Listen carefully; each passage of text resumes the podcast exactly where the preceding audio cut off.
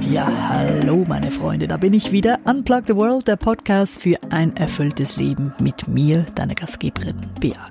Heute sprechen wir über etwas vom wertvollsten, was es überhaupt gibt, nämlich Freundschaften. Wie Freundschaften uns gesund halten, weshalb die Einwohner eines amerikanischen Dorfes mit ihren Freundschaften sogar Forscher verblüfften und die immer wieder diskutierte Frage, können Männer und Frauen wirklich befreundet sein? Das ein paar der Themen von heute. Legen wir los.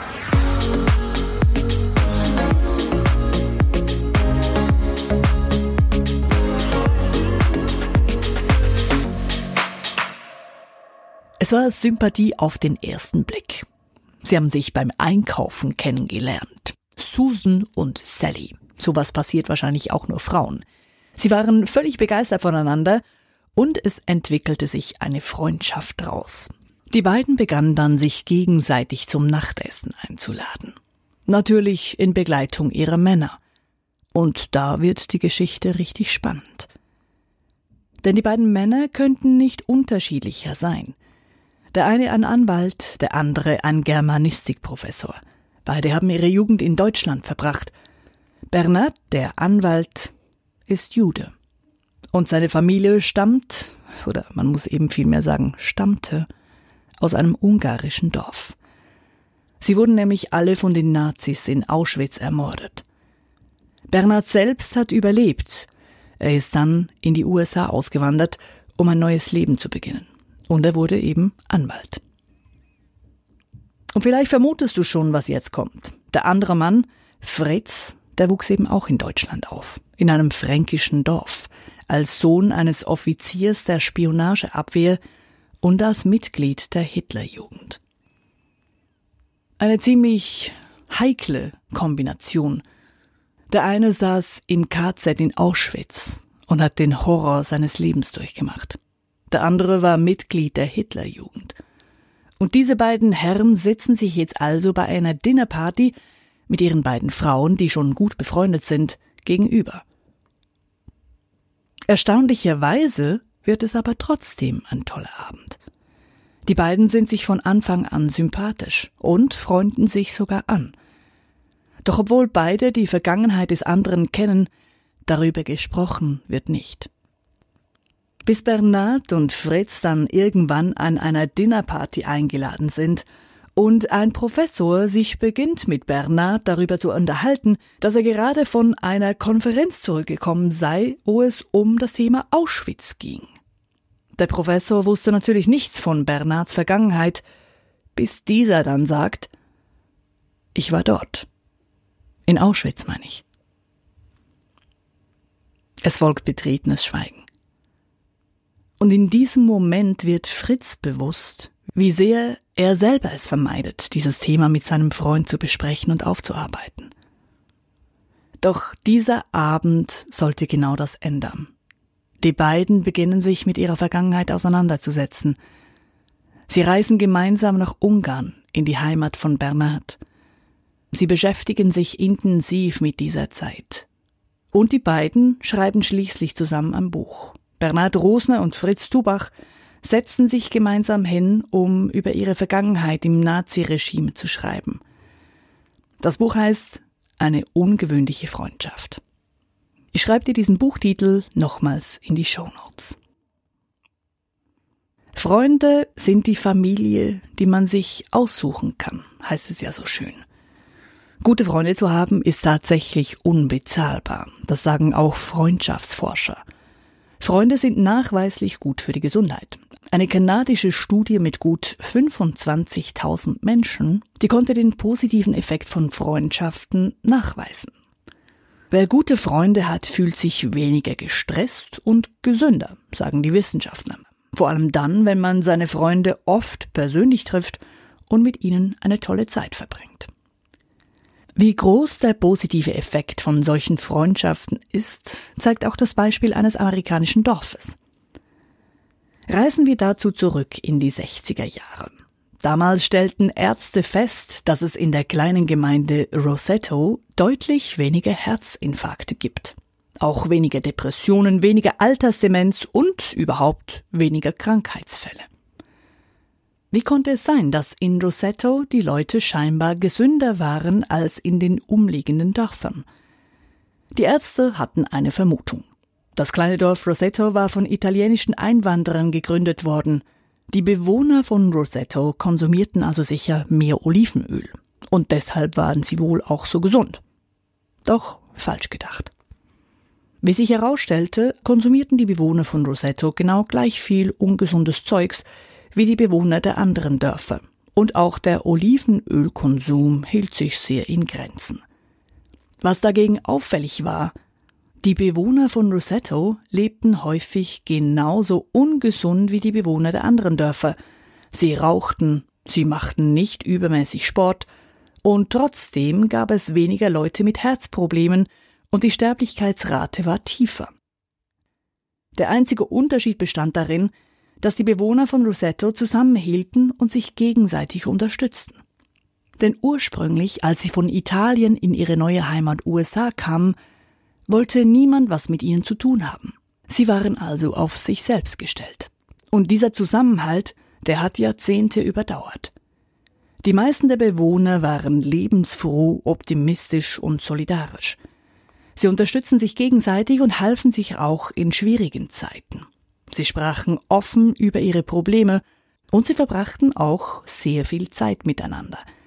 Sie saßen zusammen, redeten und lachten. Und dieser starke Zusammenhalt war es offenbar, der dafür sorgte, dass die Bewohner von Rosetto deutlich gesünder waren als die Menschen in den Dörfern um sie herum. Die Forscher sagten damals voraus, wenn diese eng vernetzte soziale Struktur irgendwann sich auflösen würde, dann würde wohl auch die Anzahl der Herzinfarkte in dieser Gemeinde drastisch zunehmen. Und genau das ist auch tatsächlich passiert. Das kleine Dorf Rosetto wurde mit den Jahren amerikanischer. Die Einwohner verbrachten immer weniger Zeit zusammen, das Materialistische wurde wichtiger, und damit schoss dann auch die Zahl der Herzinfarkte tatsächlich in die Höhe. 1975 schon gab es in Rosetto fast gleich viele Herzinfarkte wie in der Nachbarsgemeinde. Und damit war der Rosetto-Effekt, wie ihn die Forscher nannten, damit war der Rosetto-Effekt am Ende. Nun, was können wir daraus lernen? Unser Umfeld spielt eine zentrale Rolle, wenn es um unsere Gesundheit geht. Freundschaften stärken das Immunsystem, sie wirken Depressionen entgegen, Sie helfen sogar bei der Wundheilung und sind allgemein gut fürs Wohlbefinden. Die Liste der positiven Effekte von Freundschaften ist lang. Wer dagegen einsam durchs Leben geht und eben nicht auf Freunde zählen kann, der schadet sogar seiner Gesundheit. Forscher sagen, dass fehlende Freundschaften so schädlich sind wie der Konsum von 15 Zigaretten pro Tag. Und es ist sogar schädlicher, keine Freunde zu haben, als übergewichtig zu sein oder sich nicht zu bewegen. Wir tun also gut daran, gute Freunde zu haben. Und schon Hans Albers und Heinz Rühmann haben ja gesungen, ein Freund, ein guter Freund, das ist das Schönste, was es gibt auf der Welt. Freundschaften tun uns gut, und zwar mehr, als uns das wohl bewusst ist. Ein Freiburger Psychologieprofessor hat ein spannendes Experiment gemacht dazu. Markus Heinrichs, so heißt der Psychologieprofessor, wollte wissen, was passiert, wenn man Menschen in Stresssituationen bringt und diesen dann einen Freund zur Seite stellt. Er ließ also Versuchspersonen eine Präsentation halten vor Publikum. Und vor Leute stehen und sprechen ist für die meisten ja Stress pur. Es gibt da sogar Untersuchungen, die zeigen, dass die Angst vor solchen Auftritten größer ist als die Angst vor dem Tod. Nun, die Versuchspersonen mussten also vor Publikum sprechen. Und um es noch zu toppen, sie wurden dabei auch noch gefilmt. Der Stresspegel war bei den meisten also ziemlich hoch. Anschließend bekamen sie auch noch Rechenaufgaben gestellt. Und jetzt wird's spannend. Einige der Versuchspersonen, die durften nämlich bei diesem Experiment ihren besten Freund oder ihre beste Freundin mitbringen. Und nach dem Auftritt und den Rechenaufgaben wurden von allen Versuchspersonen Speichelproben genommen. Jene Versuchspersonen, die ihren besten Freund oder ihre beste Freundin dabei hatten, die waren weniger gestresst. Ihr Speichel enthielt deutlich weniger Cortisol, also weniger Stresshormone, als der Speichel der Personen, die keinen Freund dabei hatten. Dabei durften die Freunde nur in der Vorbereitungsphase dabei sein. Beim Test selber waren sie nicht anwesend. Und dennoch gab es eben einen deutlichen Effekt. Die Wissenschaftler entwickelten daraus eine Formel, nämlich wenn ein Freund zehn Minuten an unserer Seite ist, schützt uns das über eine Stunde lang wirksam vor Stress. Krass, oder? Wenn ein Freund zehn Minuten an unserer Seite ist, schützt uns das über eine Stunde lang wirksam vor Stress. So, und dieser Effekt wurde dann auch noch mit Paaren getestet. Also hilft es auch, wenn der Partner in solchen Stresssituationen an unserer Seite ist. Ich würde denken, ja, aber dem ist nicht unbedingt so. Männern hilft es zwar, wenn ihnen ihre Partnerin gut zuredet und dabei ist. Bei Frauen allerdings ist das nicht unbedingt der Fall. Denn manche Frauen fühlen sich sogar gestresster, wenn der Partner dabei ist. Die Forscher sagen deshalb, für Frauen kann es unter Umständen sogar besser sein, wenn sie bei einer Herausforderung die beste Freundin mitnehmen und nicht ihren Mann. Dass wir Freundschaften brauchen, das bestätigt auch die wunderbare Brené Brown. Die Professorin für Sozialarbeit beschäftigt sich mit Themen wie Verletzlichkeit, Mut oder eben Social Connection, also soziale Verbindung. Und sie sagt, jeder Mensch hat ein tiefes Bedürfnis nach Liebe und Zugehörigkeit. Wir sind dafür gemacht, biologisch, kognitiv, physisch und auch spirituell zu lieben, geliebt zu werden und dazu zu gehören. Und wenn diese Bedürfnisse nicht erfüllt werden, hat das negative Auswirkungen. Wir zerreißen innerlich. Wir fühlen uns leer. Wir sind voller Schmerz. Wir werden krank. Und wir beginnen auch, andere zu verletzen. Wir glauben ja häufig, dass wir mehr Geld wollen oder mehr Macht oder mehr Schönheit, die ewige Jugend, ein neues Auto oder dass wir berühmt und erfolgreich sein wollen. Doch im Grunde, im Grunde geht es eben darum, dazuzugehören, akzeptiert zu werden, uns mit anderen zu verbinden und schlussendlich geliebt zu werden. Und dieses Geliebtwerden, das funktioniert ja eben nicht nur auf Beziehungsebene, sondern eben auch in Freundschaften. Es ist zwar so, dass Frauenfreundschaften oftmals tiefer sind, sagen Forscher. Also Frauen besprechen mit ihren Freundinnen eher intime Dinge. Männer dagegen geben häufig weniger von sich preis und behalten persönliche Dinge tendenziell für sich.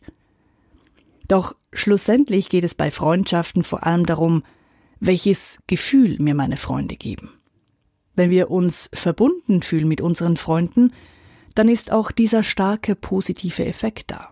Und es kommt eben gar nicht darauf an, wie viele Freunde wir tatsächlich haben, sondern vielmehr darauf, wie vertraut wir uns sind, wie nah wir uns fühlen, ob wir uns dieses Geborgenheitsgefühl geben können.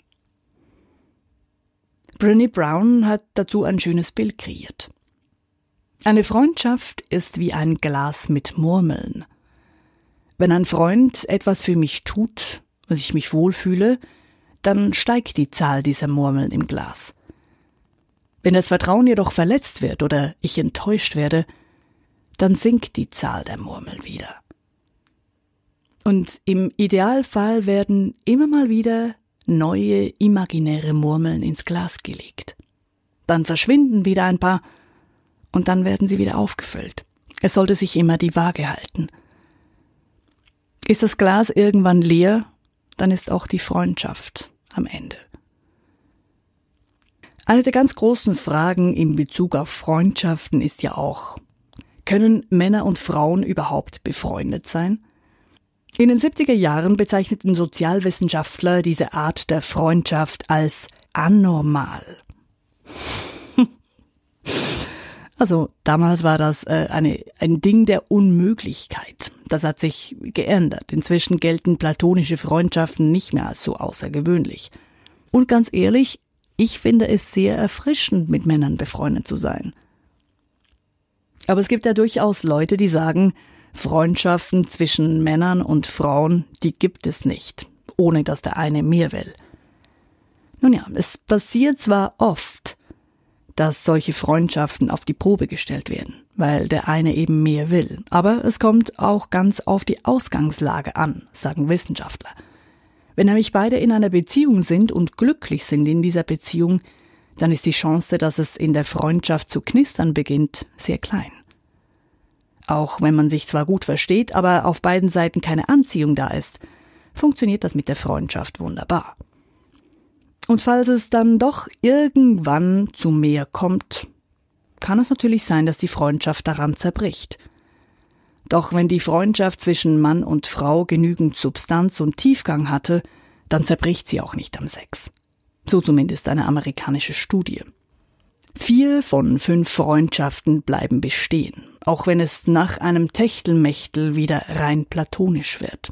Und die meisten fühlen sich ihrem Freund oder ihrer Freundin genauso nah wie vorher oder sogar näher.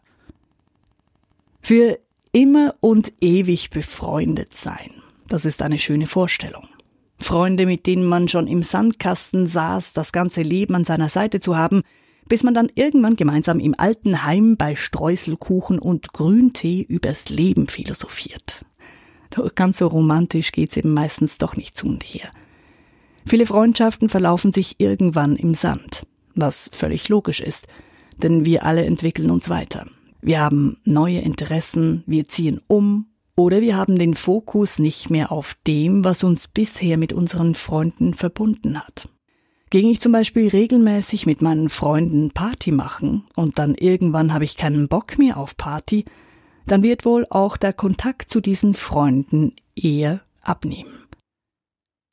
Freundschaftsforscher sagen, eine durchschnittliche Freundschaft dauert fünf bis sieben Jahre und keinesfalls das ganze Leben, auch wenn sich diese Vorstellung hartnäckig hält.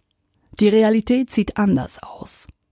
Und während das für Beziehungen ganz logisch ist, nämlich dass wenn es nicht mehr funktioniert, dass man irgendwann einen klaren Schlussstrich zieht, wird bei Freundschaften selten gemacht.